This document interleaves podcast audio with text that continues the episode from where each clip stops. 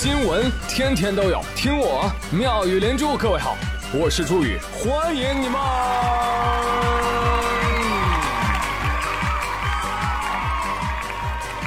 谢谢谢谢谢谢各位的收听啦！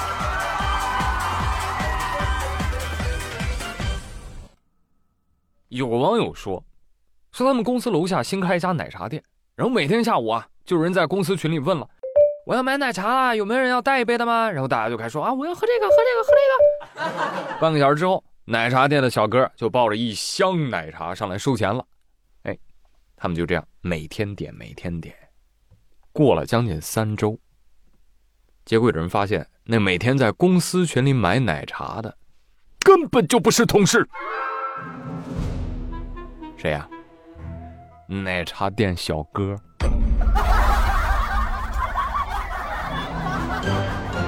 我回这个群可能都是奶茶小哥建的。行了，你们就说你们想不想喝？嗯，喝着了没？嗯，哎，那不就得了吗？嗯，这个利用的就是什么？羊群效应，从众心理。啊，我们现在其实就需要这种人才。没有需求，我就创造需求；你没想到你有这个需求，我就提醒你有这个需求。这很像什么？带货主播。哎，朋友们。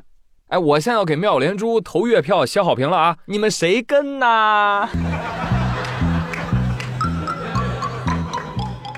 说到这个带货主播，最近啊，董宇辉的相关话题那是频上热搜，每天都是他。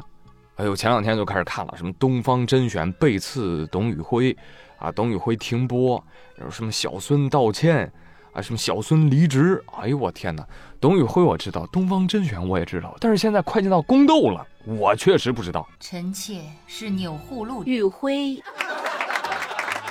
我呀，就像一只在瓜田里上蹿下跳的茶，疯狂吃瓜，然后喂饱你们。讲一讲来龙去脉吧，酱婶的啊。一周之前，东方甄选开启了一个叫“吉林之行”的预热。董宇辉呢，对着镜头就来了那么一大段口播文案，盛赞当地的风土人情的小作文，机操物溜。结果呢，这个东方甄选的评论区啊，突然出现了大段的小编的回复。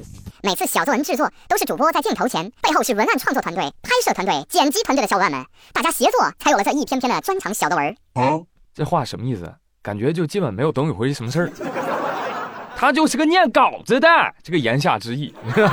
哎呀，这条高调的领工的评论，于是引发了第一轮争论。有人就留言说了：“那于老师还说了，小作文是董宇辉写的呢，难道于老师在骗人吗？”小编就回复他：“山西那场的文案也是文案团队写的，于老师天天在外面飘，不知道业务细节。”好看吧，朋友们？杠上了啊！小编呐，我看是你想出来带货呀，这么茶里茶气你就卖绿茶？不要吗？接着呢，董宇辉在直播间就回应了广大网友，他说了，自称很了解业务的小编在评论区啊胡回复，导致很多朋友不舒服。我跟于老师直接告状了，俞敏洪让我和东方小孙啊，就是他们的 CEO，直接沟通，不要太客气。呃，今天晚上呢，我们非常激烈的沟通了，大概喝了好几壶酒。那很明显啊，董宇辉也有点生气，但是呢，选择用幽默化解。其实到这个时候一来一回收场，这不就完事儿了吗？小编偏不，小编继续回复：本来就憋屈，这次评论区乌烟瘴气，不能忍。宇辉昨天晚上镜头前说，小编自称很了解业务，胡回复。小编再次明确一下，小编没有胡回复。吉林文案是文案小伙伴独立创作完成的，主播就改了五个词儿。山西出圈那一篇，小伙伴独立完成，主播一个字儿没改。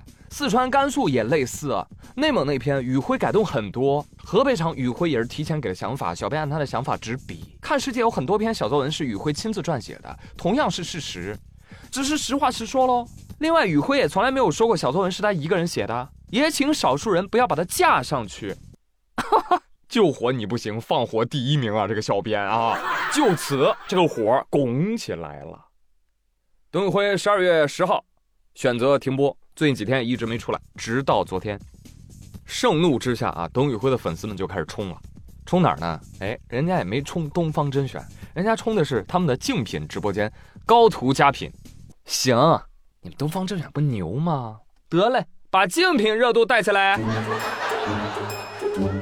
东方甄选的直播数据开始大幅下跌，股票也跟着下跌，好死不死！就在这个时候，东方甄选的 CEO 孙东旭带着 shit 一样的回复来了，来到直播间，啪叽，随意的将手机往桌上那么一甩，说什么？来开个会？啥？嘚嘚瑟瑟的说了三件事：第一，董宇辉年薪不止千万，意思是我们给董宇辉钱不少了。看看有这样的吗？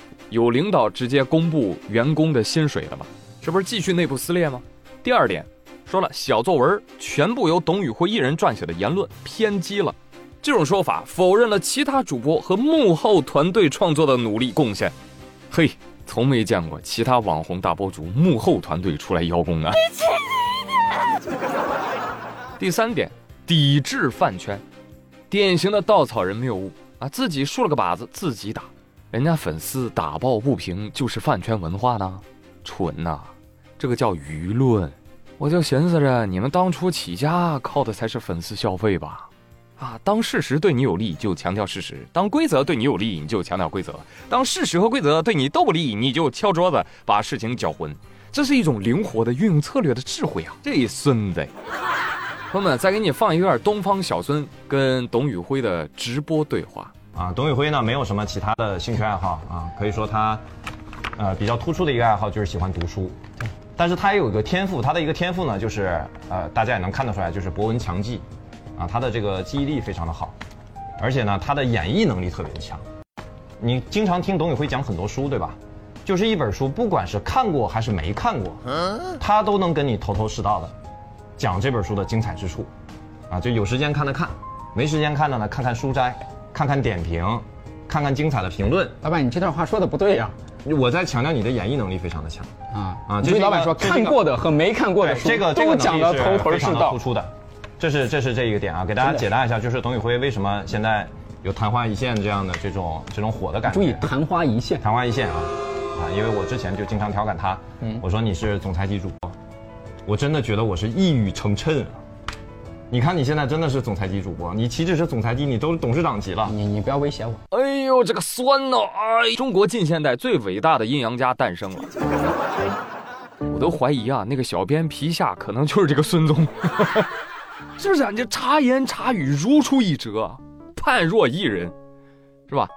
好，先不管这些细节，哎，咱就先不说。啊，你跟董宇辉或者东方甄远跟董宇辉之间的那些事儿，你作为一个老总，完全不顾直播间用户的情绪，傲慢的就像给下属在开会，这个合适吗？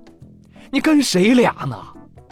你们新东方半死不活的时候，我们一把屎一把尿的把你们喂，不是拉扯大。我们是谁？我们是消费者，知道吗？你在干嘛呢？跟你爹在这比比划划呢？啊，记住了，消费者是谁？就是能跌。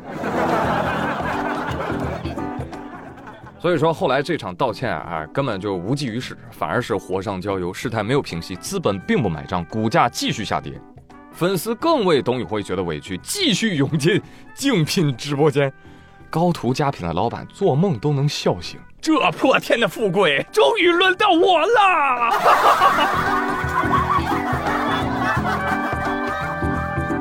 就没几天啊，粉丝破百万，人直播间庆祝呢。哎呀，真有意思，这场闹剧啊！以我多年办公室经验，这个事儿呢其实不复杂。回复的小编明显就是东方甄选 CEO 的狗腿子，很明显领导啊，呃，很早就想去董宇辉化，小编呢知情知趣打配合啊，演苦情戏，好像啊董宇辉的精彩都是由他们创造的。啊，没他们，董宇辉啥都不是。哎呀，稿都我们写的，主播照念完事儿了。几场专题直播有人写稿而已，日常直播跟你有毛关系？小编，你知不知道，就你这个工作岗位，要多少有多少，而写文案是他妈你的工作。难道董宇辉每次背完一篇小作文要说，呃，这篇小作文是由某某小编写的，那篇小作文是由某某小编写的？昏头了吧？你见康辉播新闻联播时这样说的吗？你见过大领导讲完话还要说这篇稿子谁写的吗？你见过刘德华电影剧本是自己传的吗？演十分钟要跳出来跟你说一句本片由谁谁谁编剧，那不纯纯是有大病吗？最后职员表里面写了就完事儿了。而主播呢，通常代表一个团队出镜，因为观众的脑容量就那么大点儿，就只能记住那么个把名字啊，没人去记那个什么部门职员表，你知道吧？这不闲的吗？这不是？你要是觉得内部利益分配有问题，你们内部解决，知道吧？把这么一摊子内部管理的破事儿你兜出来，然后甩脸子，给谁看呢？啊，观众欠你们的呀！这他妈是你工作，能干干，不能干滚。老罗曾经说过啊，任何一个单位或者公司里，能干活、会赚钱、创造价值的人就那么百分之二十。我跟你说，百分之二十都算多的，剩下的百分之八十却不知道，如果没有那百分之二十，明天可能就失业了。没有关系啊，每个人能力有高低嘛。但是总喜欢抱怨、搞事情、捅刀子的，偏偏就出自那百分之八十。我呸！你说你们东方甄选啊，直播卖货就卖货，怎么演起剧来了呀？真的是。翠果，打烂他的嘴。